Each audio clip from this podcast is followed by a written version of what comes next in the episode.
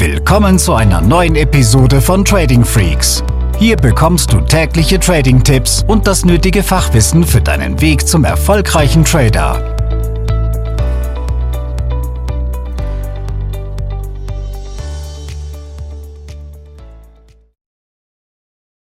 Ja, willkommen zu einer neuen Episode. Hier ist Tim von Trading Freaks. Heute spreche ich mit dir über das Thema Verkäufe einer bestehenden Position, wie ich es mache, warum ich es so mache und was du daraus mal für dich testen oder auch zumindest mitnehmen kannst. Das, ja, möchte ich dir heute erzählen.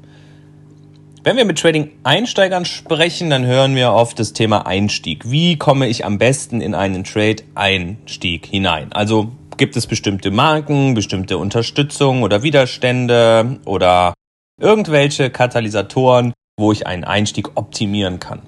Und ja, natürlich ist der Einstieg wichtig und er gehört dazu, aber er gehört eben dazu. Das heißt, es ist ein Puzzleteil von vielen und es ist nicht der Non-Plus-Ultra-Parameter deiner Trading-Strategie, der alleine über Sieg oder Niederlage entscheidet. Es ist ein Zusammenspiel von vielen Parametern wie Risikomanagement, Positionsgröße, ähm, Uhrzeit oder Handelszeit, die zu deinem Trading-Stil passen muss und so weiter. Und ähm, was mir auch erst nach einigen Jahren aufgefallen ist, ist, dass ähm, ich sehr, sehr gute Einstiege finde, aber dass es noch zu viel Subjektivität bei den Ausstiegen gibt. Das heißt, es war noch immer ein Stück weit Bauchgefühl, situatives Gespür, auch da mit Sicherheit schon Erfahrung, aber ich habe mir nicht detaillierte Gedanken über den Ausstieg gemacht. Und das führte dazu, dass die Ergebnisse noch zu willkürlich waren. Mit sehr positiver Tendenz, aber das, naja, ist mir im Nachhinein erst aufgefallen, als ich selber über Coachings dazu aufgefordert wurde, mir vor Trade-Beginn schon Gedanken über die möglichen Exit-Szenarien zu machen, also über die Ausstiegsszenarien. Und Ausstiegsszenario bedeutet, der Trade wird beendet. Und da gibt es, naja, drei Möglichkeiten. Er wird im Verlust beendet, er wird auf Einstand, also auf dem Kaufkurs zu Null sozusagen neutral beendet und er wird im Gewinn beendet.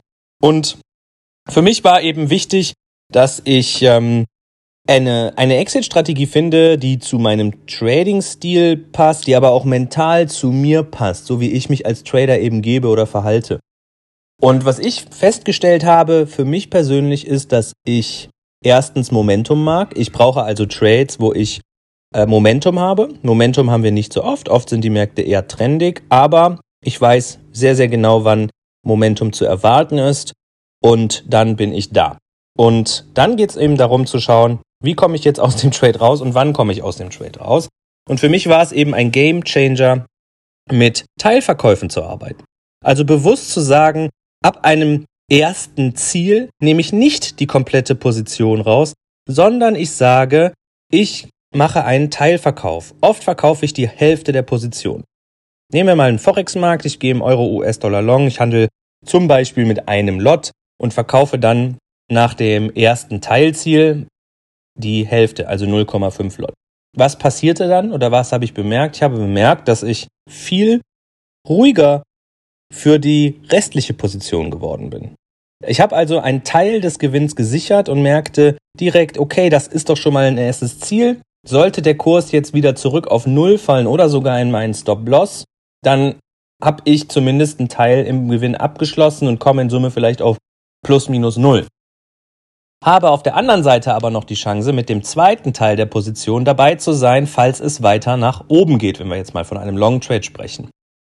Und mit Verkaufen dieser ersten Position, was ich oft als Scalping so sehr, schon sehr, sehr schnell mache, dann habe ich eben gemerkt, dass ich danach ruhiger wurde, dass ich die Position locker laufen lassen kann oder weiterlaufen lassen kann und dass dieses Zusammenspiel aus, naja, aus Teilverkäufen oder auch der psychologischen Komponente für wesentlich bessere Resultate gesorgt hat als vorher.